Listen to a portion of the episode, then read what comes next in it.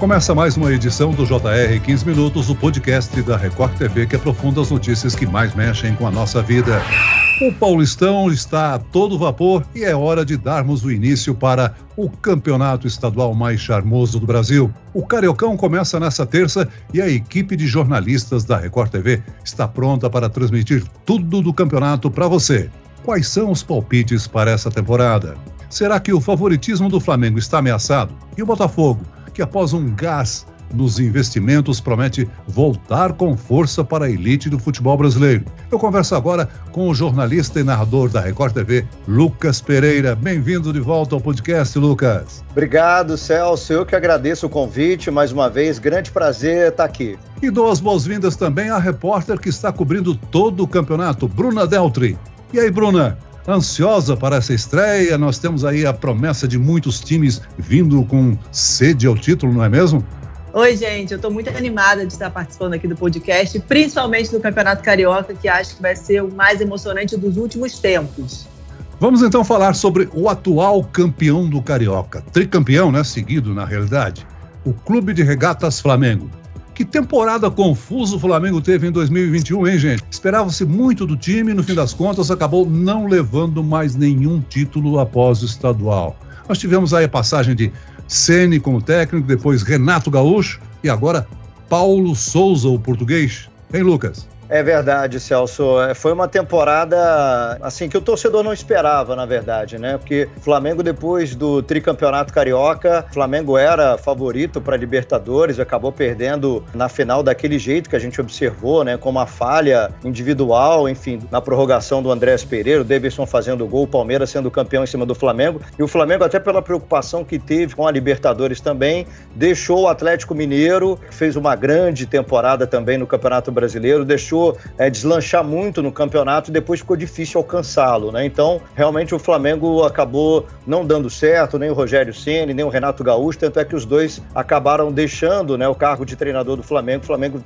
vem com uma novidade aí que é o Paulo Souza, né, o português. Vamos ver se vai dar certo. É, sem dúvida alguma, foi uma troca conturbada de técnicos, né, que atrapalhou o time em 2021. Agora, fica uma impressão de que o time ainda não superou a saída lá do Jorge Jesus. O que, que falta para o Flamengo voltar a se tornar potência que foi há três anos, hein, Bruna? Olha, eu fico com essa mesma impressão. Quando teve essa especulação que Jorge Jesus poderia voltar para o Flamengo, a gente viu que os jogadores ficaram muito animados, alguns mandaram mensagens para o Jorge Jesus. Não foi possível, é, o Paulo Souza veio mais um português, o Flamengo buscou esse mesmo perfil de treinador com essa escola europeia. Paulo Souza chegou já trazendo muitas novidades, tecnologias, colocou um telão no campo para consertar os jogadores em tempo real, ficou um drone filmando o treinamento, eles olham, ele já faz uma modificação. Eu acho que agora os jogadores aceitaram que o Paulo Souza é que vai comandar, e eu acho que eles estão empolgados já com esse novo método de trabalho. É um treinador que gosta muito de treinos, treinos diferentes. O Flamengo tem jogadores muito inteligentes que precisam ser realmente estimulados a todo momento. Eu acho que tem tudo para ser uma temporada bem vitoriosa para o Flamengo. Agora, por outro lado, nós temos aí o Fluminense, né, que está sedento por uma taça do Cariocão, um título que não vê há 10 anos. Quais expectativas para o Flu esse ano, né? O time está arrumado? Acertou em contratações? É a quarta passagem do Abel como técnico no Fluminense? É, então, Celso, na verdade o Abel, ele foi o treinador, né, do Fluminense no último título estadual, você falou aí desse jejum aí, né, completando 10 anos agora em 2022, 2012 foi a última vez que o Fluminense foi campeão carioca, inclusive no, no, mesmo ano conquistou o título brasileiro também, e foi o grande ano do Fluminense. Depois disso, o Fluminense meio que se apagou aí, né, e não conseguiu mais os títulos. E eu diria que o Fluminense agora está sendo cirúrgico aí nas contratações, é né, porque realmente contratou, contratou bem jogadores que vêm para ser titular, por exemplo, o Fábio, goleiro, tem 41 anos, é verdade, mas ele tecnicamente é melhor do que o Marcos Felipe, por exemplo, e também do Muriel. Então acho que o Fábio vem para ser titular. Tem o Felipe Melo, né? Que é um jogador que tanto pode ser aproveitado como volante do time do Fluminense, como se o Abel fizer um esquema com três zagueiros, ele pode ser o terceiro zagueiro, por exemplo, né, do Fluminense. O Natan, jogador que é jovem, veio do Atlético Mineiro, é titular, vai ser titular no meio de campo. Tem o William Bigode também no ataque junto com o Germán Cano. Germán Cano que joga na mesma posição que o Fred. Então, assim, o Fluminense vem com um elenco encorpado. Tem na lateral esquerda o Pineda também, o Cris Silva, dois jogadores que vêm de novidade aí. Então, acho que o Fluminense vem mais forte do que no ano passado. Se no ano passado o Fluminense chegou à final e fez a final contra o Flamengo, acho que tem chance o Fluminense brigar até pelo título esse ano contra o Flamengo. Agora, por outro lado, né, o Vasco da Gama passa por uma crise. Amargurou pela terceira vez a passagem para a Série B do Campeonato Brasileiro. Na opinião de vocês, o que, é que está acontecendo com o Vasco? Por que, que o clube sofre essa crise, hein? Olha, são vários fatores, né? Tem a crise política, a crise financeira do clube, mas eu acho que nesse momento o Vasco entendeu que precisa enfrentar a Série B. A Série B, eu acho que o Vasco na temporada passada estava muito confiante, achando que ia bem, apostou em jogadores de nome, de peso. Acho que nessa temporada eles estão fazendo diferente. O técnico Zé Ricardo voltou, comandou o clube em 2017, também conseguiu colocar o Vasco até na pré-Libertadores. Agora ele volta muito consciente. Escolheu a dedo as peças do elenco, já são 12 reforços até agora, e escolheu jogadores com experiência em Série B. Eu tenho acompanhado presencialmente treinos do time Cruz Maltino, que voltou a abrir para a imprensa, e eu tenho visto jogadores muito motivados, com muita vontade de ajudar o clube com o coração também. Então, acho que isso pode fazer uma boa diferença para o Vasco se reerguer em 2022. A experiência do Nenê é um destaque no time, não?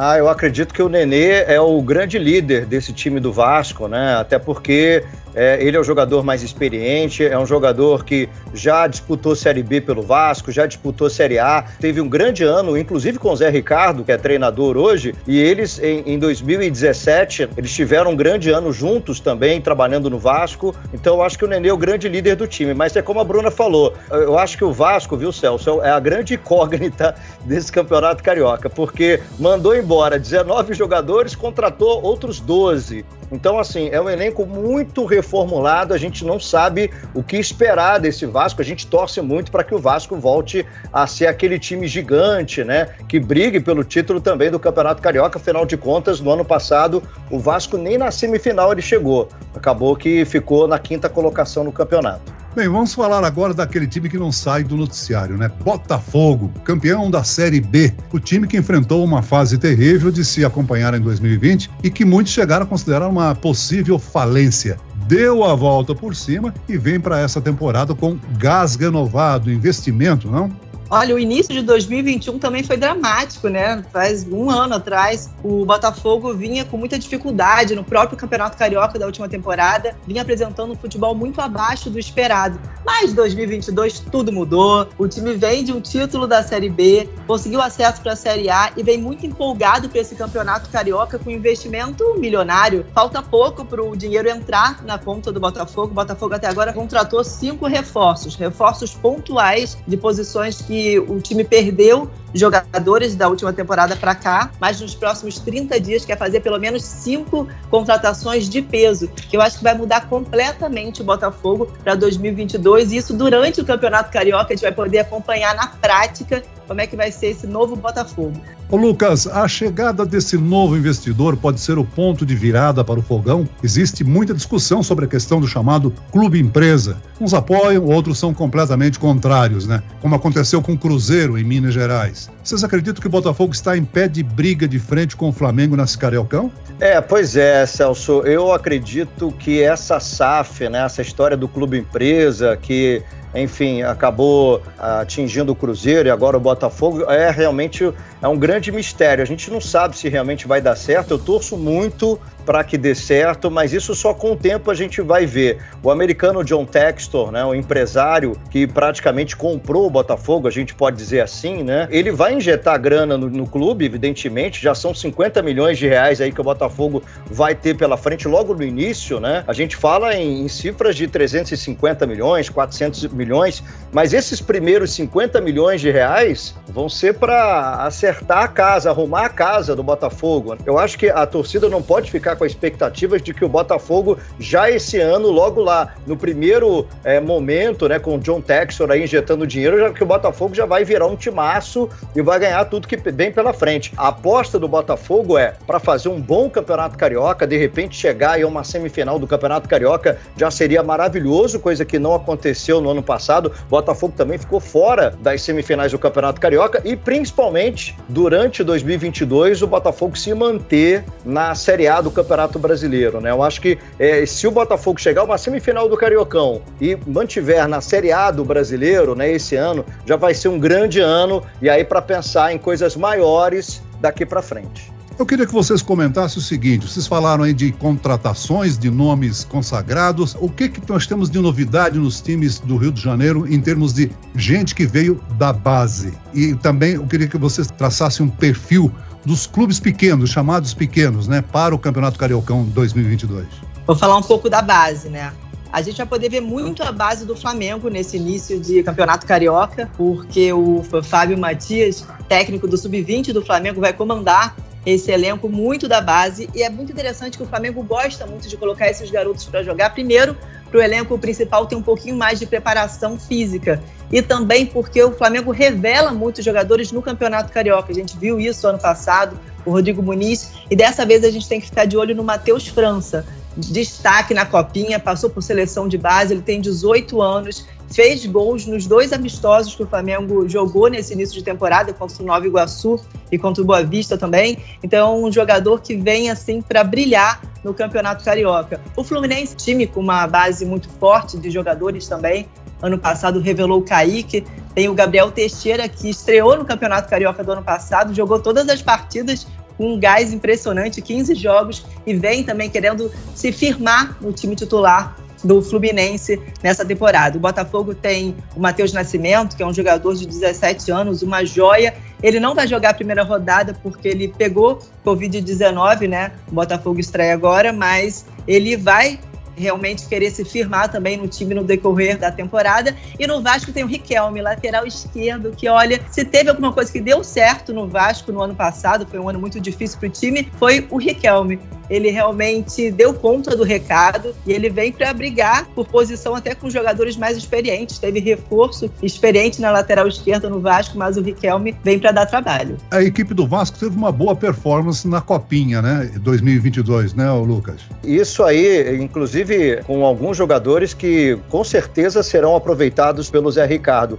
O fato do Vasco ter ido bem na Copa São Paulo de Futebol Júnior já é também mais uma esperança do torcedor de ver essa garotada, né? A, a, Bruna falou do Riquelme, tem outros jogadores também que provavelmente vão integrar o time titular. Até porque o Vasco fez 12 contratações, nenhuma contratação assim de um peso maior, né? Então são jogadores ainda desconhecidos. O Vasco tem uma base muito forte, tem essa característica também de ter uma base muito forte. Então eu acredito que esses meninos da Copa São Paulo de Futebol Júnior vão ajudar muito o Vasco. Com relação, Celso, aos times pequenos, é, de menor investimento aqui do Rio de Janeiro, do Campeonato Carioca, eu sempre vou colocar Portuguesa que inclusive foi terceira colocada no último Campeonato Carioca, chegou à semifinal no ano passado, acabou perdendo para o Fluminense na semifinal, mas fez uma grande campanha. A Portuguesa, por exemplo, na primeira fase do Campeonato Carioca do ano passado, não perdeu para nenhum time grande, né? Ganhou do Fluminense, ganhou do Vasco, empatou com o Botafogo e empatou com o Flamengo, quase ganhou do Flamengo também na primeira fase da competição. Então a Portuguesa é um time que realmente vem aí para ser é, uma surpresa do campeonato, não é nem mais surpresa, mas para realmente incomodar os times grandes. Revelou o Chay, por exemplo, o Chay que hoje é jogador do Botafogo, foi revelado pela Portuguesa. A gente tem Volta Redonda, que sempre revela também grandes jogadores. Volta Redonda, por exemplo, teve o Aleph Manga como artilheiro do, do campeonato carioca do ano passado, depois ele acabou indo para o Goiás, enfim, mas foi realmente um, um jogador de respeito, assim, que infernizou a vida dos adversários o Aleph Manga. A gente também fica de olho aí no Boa Vista, o Bangu, que tem uma tradição, já o Bangu já foi vice-campeão brasileiro, né, nos anos 80. Acho que esses times aí são os times que podem incomodar os grandes. É claro que a gente sempre fica na torcida para que esses times de menor investimento também joguem muito bem para que a gente tenha um campeonato de alto nível, né, Celso? Sem dúvida. Agora eu te pergunto o seguinte: quando é que nós teremos de volta o Maracanã como palco de grandes espetáculos do Campeonato Carioca? Ah, então, o Maracanã, ele está passando por um processo de troca do gramado, vai ser um gramado híbrido, né, a partir de agora, o Maracanã. Então, o Maracanã estará à disposição dos times de futebol aqui do Rio de Janeiro a partir das semifinais do Campeonato Carioca. A gente vai ter é um turno único, Taça Guanabara, com é, 11 rodadas. Depois dessas 11 rodadas, os quatro primeiros disputam as semifinais e finais. E nessas semifinais e finais, a gente vai ter a volta aí do Maracanã. Muito bem, o Campeonato Carioca você acompanha aqui na Record TV. Muito bem, nós chegamos ao fim desta edição do 15 Minutos. Eu agradeço a participação do jornalista e narrador da Record TV, Lucas Pereira. Obrigado, Lucas. Eu que agradeço, Celso. Grande abraço a todos e um ótimo Campeonato Carioca para todo mundo. E agradeço a presença da repórter do jornalismo esportivo que já está super ligada nesse cariocão, Bruna Deltri. Obrigado, Bruna. Obrigada, gente. Vamos ficar de olho no Campeonato Carioca, na Record, que vai ser incrível. Desejo boa sorte um bom trabalho a vocês. Esse podcast contou com a produção de Homero Augusto e dos estagiários David Bezerra e Larissa Silva. Sonoplastia de Diego Marcondes. Coordenação de conteúdo, Camila Moraes, Edivaldo Nunes e Deni Almeida. Direção editorial, Tiago Contreira. Vice-presidente de jornalismo, Antônio Guerreiro. E eu, Celso Freitas, te aguardo no Até lá.